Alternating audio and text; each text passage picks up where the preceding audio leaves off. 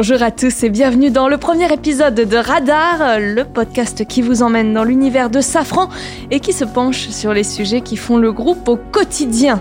Et pour ce premier numéro, nous allons nous intéresser aux hélicoptères et aux biocarburants. Alors peut-on vraiment faire voler un hélicoptère avec des huiles de cuisson? À quel prix?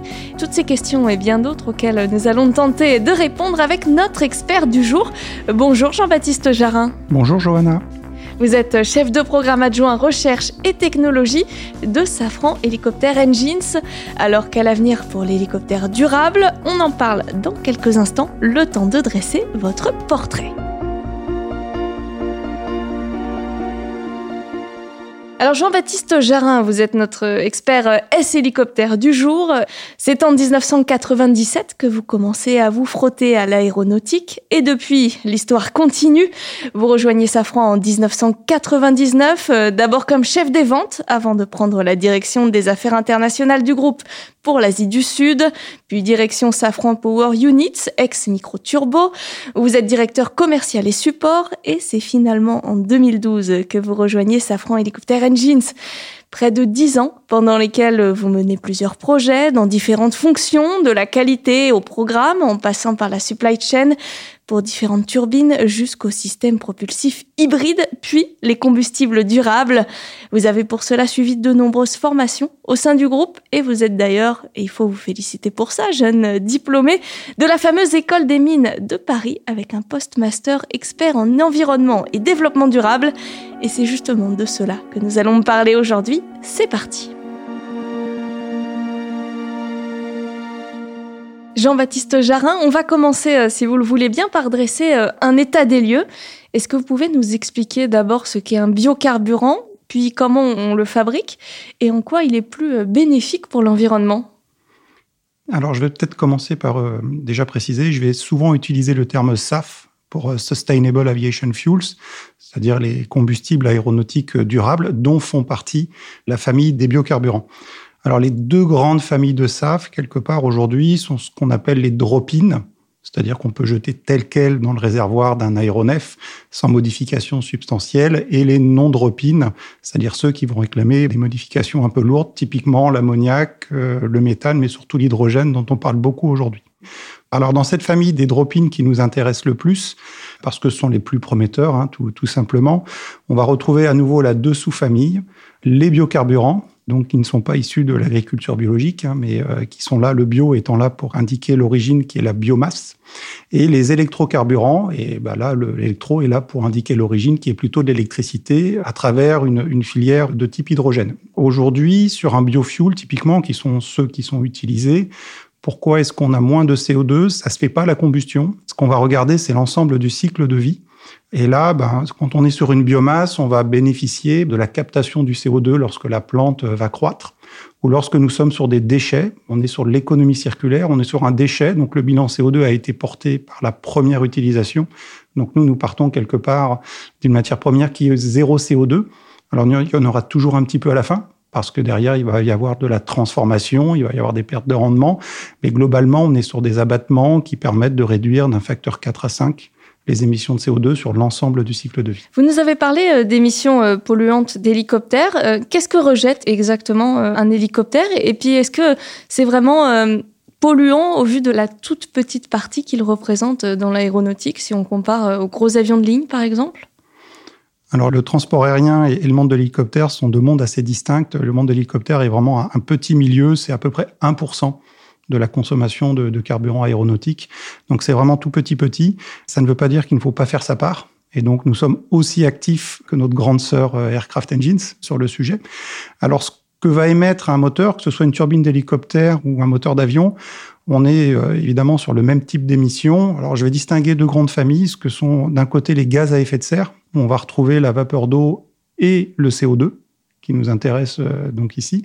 Et puis ensuite, les émissions polluantes, qui vont plutôt être, par exemple, les NOx, qui peuvent être les suies, le carbone, les imbrûlés, etc., qui vont également nous intéresser dans le cadre des SAF. Alors évidemment, ce qu'on cherche en premier lieu, c'est le CO2, mais on est en train d'évaluer euh, les bénéfices collatéraux que peuvent amener les SAF également sur une baisse de ces émissions polluantes. C'est assez sensible dans le monde de l'hélicoptère parce que l'hélicoptère opère souvent au cœur des villes et la qualité de l'air local est également un enjeu pour nous. Ça fait euh, près de deux décennies hein, que le travail euh, sur les SAF euh, a commencé. Où est-ce qu'on en est aujourd'hui, à la fin de l'année 2021 Alors, pour pouvoir répondre, il faut déjà distinguer les SAF, dont on parle, donc vraiment un carburant durable, et un, terme, un autre terme que j'employais qui est le CAF, en fait, pour Conventional Aviation Fuel, donc en gros, le carburant d'origine fossile. Entre les deux, pour bien faire, bien faire la distinction. Donc celui qu'on utilise finalement celui qu'on utilise tout le temps. Tout à fait. Donc voilà, donc on l'appelle Jet 1, qui est la norme du carburant aéronautique. Aujourd'hui, il est à quasiment 100% d'origine fossile. Et donc pour pouvoir faire la distinction avec le carburant durable, on va avoir le SAF d'un côté et le conventional, donc le CAF, le CAF de l'autre. Donc aujourd'hui, pour nos moteurs, mais également tous les aéronefs et quelque part euh, bah, les moteurs également de la concurrence, hein, il, faut, il faut quand même le dire, ce qui est autorisé aujourd'hui sont des mélanges jusqu'à 50%. Donc un mélange SAF-CAF qui peut aller en fonction du SAF jusqu'à 50%. C'est celui qui est disponible aujourd'hui, donc un opérateur, quel qu'il soit, peut décider de voler avec un mélange de SAF. Pour aller jusqu'à 100%, là on est quand même encore dans le monde de la R&D, ça réclame encore du travail, et euh, bah, c'est ce que nous travaillons aujourd'hui, et ce sont les essais que nous avons notamment menés, euh, cet été. Où est-ce qu'on en est en 2021 on a des enjeux techniques, on a également des enjeux sur la montée en puissance des filières de production afin d'accélérer la transition vers les SAF. On a de nombreux pays, notamment l'Europe, également l'Amérique du Nord, euh, qui sont en train de revoir la réglementation de manière à imposer, en tout cas à accélérer dans les années à venir, et, ça va se faire à travers des mandats d'incorporation, c'est-à-dire que et les énergéticiens au niveau de la production et les opérateurs au niveau de l'utilisation vont devoir démontrer qu'ils utilisent un certain pourcentage de SAF dans leurs opérations. Donc ce pourcentage va progressivement augmenter dans le temps. La cible, par exemple, pour l'Europe, c'est 20% en 2035 et 63% en 2050. Donc vous voyez que là encore, on est quand même loin de ce fameux 100%. On voit bien en tout cas euh, cette volonté euh, collective d'aller euh, dans le bon sens et on reparlera de, de l'avenir dans quelques minutes. Mais juste avant Jean-Baptiste, on va prendre le temps de se pencher sur les essais menés dernièrement par Safran.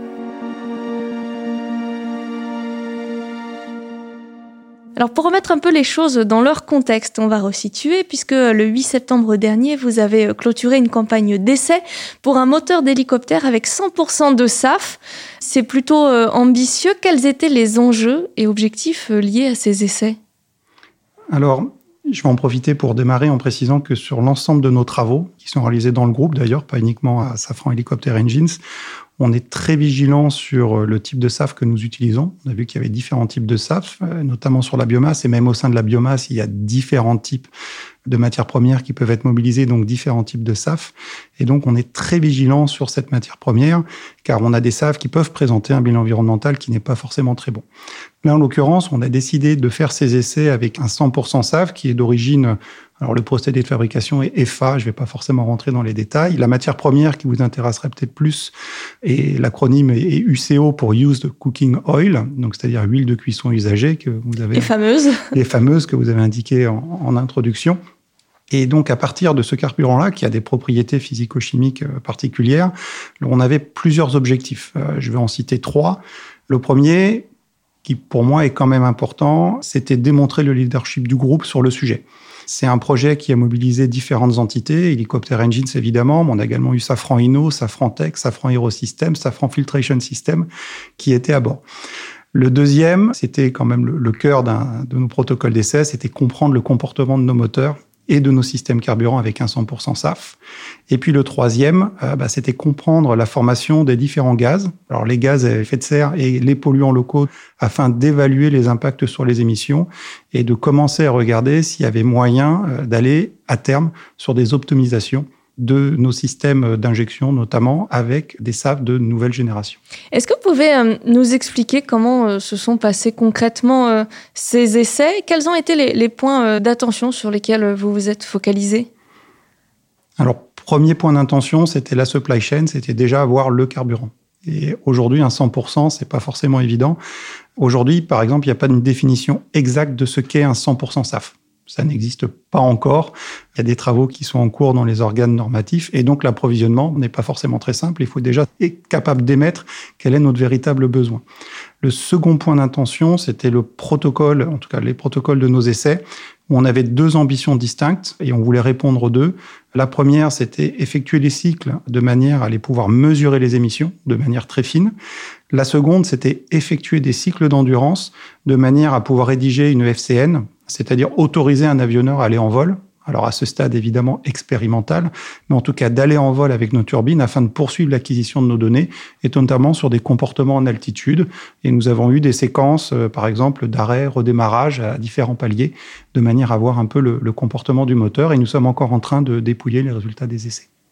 Je voudrais euh, revenir sur euh, l'utilisation euh, des SAF pour ces essais. Il vous en a fallu une certaine quantité pour faire démarrer et, fonctionner ces moteurs. Comment est-ce que vous vous êtes fourni Je suppose que vous n'avez pas fait de porte-à-porte avec votre petit jerrycan pour récupérer des huiles usagées? Non, alors Safran s'intéresse beaucoup aux filières de production, mais nous ne sommes pas producteurs, donc on, on s'est économisé ce travail-là.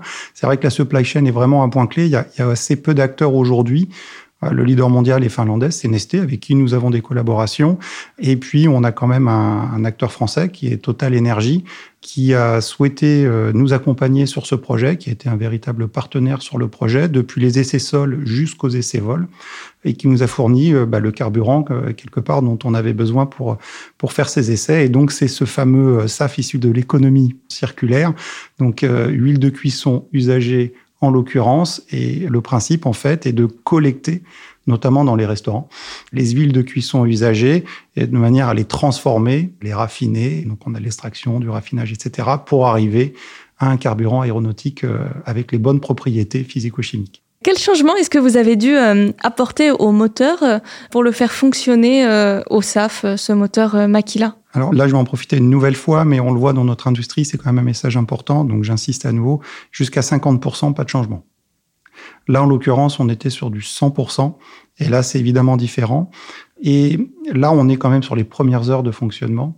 Et donc, notre intention, elle était focalisée sur tout ce qui, en gros, va toucher le circuit carburant, tout ce qui est élastomère. C'était vraiment notre premier point de vigilance. Donc, dans le protocole d'essai, on a évidemment d'abord tourné avec du CAF, donc du pétrole fossile, de manière à avoir un référentiel. Et ensuite, ben, réaliser même moyen d'essai, même protocole avec le SAF. Et là, notre point de vigilance était l'intégrité des élastomères. Et donc, nous avons, avant de tourner en SAF, nous avons remplacé l'intégralité en gros des composants, donc c'est-à-dire en gros joints et membranes.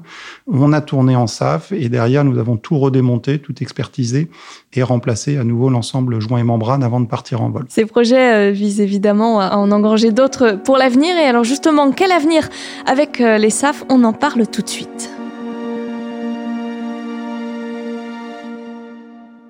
Un autre point euh, également à soulever, euh, c'est celui euh, de l'approvisionnement en SAF. Est-ce que les essais que vous avez menés et l'utilisation que vous en avez faite vous fait penser que l'approvisionnement pourra être suffisant pour l'ensemble de la filière?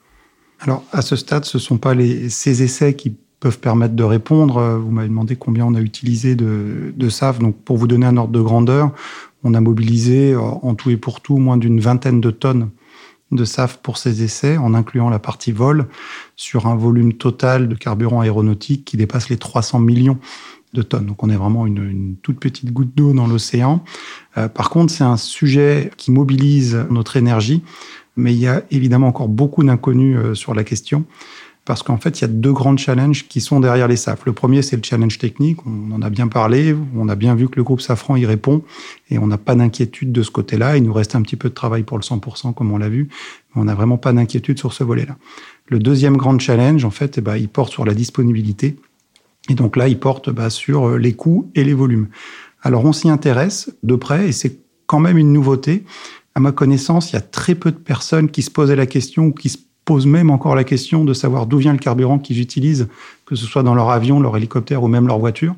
Généralement, lorsqu'on va faire le plein, on se demande pas si le pétrole, à l'origine, vient de la mer du Nord, du champ de Gawar ou euh, des sables bitumineux de l'Alberta.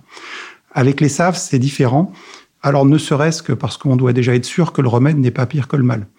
On est très vigilant sur la provenance des SAF que nous utilisons. On vérifie systématiquement le cycle de vie, l'origine des matières premières, de manière à être certain des gains que nous affichons. Au niveau des volumes, nous vivons dans un monde fini, que ce soit la biomasse ou même les déchets dans l'économie circulaire, bah, rien n'est infini. Il en est de même quelque part pour l'hydrogène. Alors la théorie, on pourrait dire que c'est infini, mais l'objectif est d'avoir l'hydrogène vert, que ce soit en utilisation entre guillemets pure ou à travers les filières euh, d'électrofuel dont j'ai parlé tout à l'heure, qui rentreraient dans ces fameux drop-in SAF. Mais pour fabriquer de l'hydrogène, il faut d'importants volumes d'eau pure et euh, d'importants volumes d'électricité, et donc forcément verte. Et donc là, euh, ben, on va voir quand même des concurrences à l'usage qui vont jouer. Et ça ne sera pas forcément évident de mobiliser ces filières pour notre seul usage. Si je reviens sur la biomasse, puisque euh, visiblement l'huile de cuisson usagée vous intéresse beaucoup, c'est un bon exemple au niveau du volume disponible, c'est-à-dire dans la mesure où vous ne mangez pas des frites dix fois par jour, bah, les volumes d'huile de cuisson usagée ont forcément une limite. Bon après, si c'est la réponse, je pense qu'on peut demander aux Français de, de se mettre massivement aux frites. Hein. Oui, mais là, le, pareil, l'ordre de grandeur va quand même pas être le bon. Derrière, à peu près dans le monde, on peut estimer qu'on va avoir entre 6 et 10 litres d'huile à peu près consommée par an et par habitant ce qui est déjà assez énorme. Ensuite, c'est votre médecin qui sera pas forcément d'accord avec votre ambition. Mais donc, du coup, bah, il y a un volume maximum à un moment disponible. En l'occurrence, on l'évalue aux alentours de la dizaine de millions de tonnes. Donc, vous voyez, une dizaine de millions de tonnes. Aujourd'hui, on consomme un peu plus de 300 millions. Donc, il va falloir mobiliser d'autres filières que celles des huiles de cuisson usagées. On l'utilise, on va l'utiliser demain, mais il y a un moment où ça ne suffira plus. Alors, on voit bien en tout cas euh, les acquis. Quelles sont maintenant euh, les prochaines étapes? Sur quoi est-ce que vous allez euh, travailler en 2022, Jean-Baptiste Jarin alors en 2022, puis j'espère au-delà, on a trois axes de travail. Alors jusqu'à 50%, on a du travail, même si techniquement le, le, boulot est fait. Mais en fait, on a une industrie, notamment l'industrie de l'hélicoptère, qui découvre les SAF. Et donc, on a un gros travail d'accompagnement. On doit vraiment soutenir d'autres industries. Les opérateurs d'hélicoptères, ce ne sont pas des airlines. Ce sont généralement de petites structures. La, moyenne, c'est 2 à 5 hélicos, pour vous donner une idée. Donc, on est vraiment sur des petites structures et, et on se doit de les accompagner. Le deuxième axe, c'est le 100% où là, on est vraiment plus dans de la recherche. Et donc, euh, on a un gros projet euh, en cours qui s'appelle Volcan, qui mobilise euh, plusieurs entités du groupe, d'ailleurs, pas uniquement Helicopter Engines. Et donc, bah là, c'est ce qui va nous mobiliser dans les années qui viennent pour aller tester différents types de 100% SAF, puisque comme je vous l'ai dit tout à l'heure, un 100% SAF, aujourd'hui, on n'a pas encore une définition exacte de ce que sera. Donc, on est amené à tester vraiment différents types de carburants. Et puis ensuite, on a un travail qui est sur l'amont donc qui est plus un travail d'étude, on va dire euh, au sens littéraire du terme, mais également beaucoup d'échanges avec les énergéticiens, avec euh, les politiques qui font la réglementation, pour comprendre euh, les enjeux autour des filières de production, des volumes, des prix, des pénalités ou des incitations qui pourraient être amenées sur le marché, de manière à être capable de mesurer à quelle vitesse les SAF vont se déployer dans notre industrie. Et justement, l'hélicoptère qui vole à 100% de SAF, est-ce que pour vous, il est bientôt opérationnel? Alors on a volé, mais, mais c'était un vol expérimental. Aujourd'hui, on, on, est plutôt confiant pour dire que nos produits, d'ici quelques années, vont être capables d'opérer en 100% SAF. On a trois leviers pour décarboner. Le premier, ce sont des turbines plus efficientes, c'est l'ADN du groupe.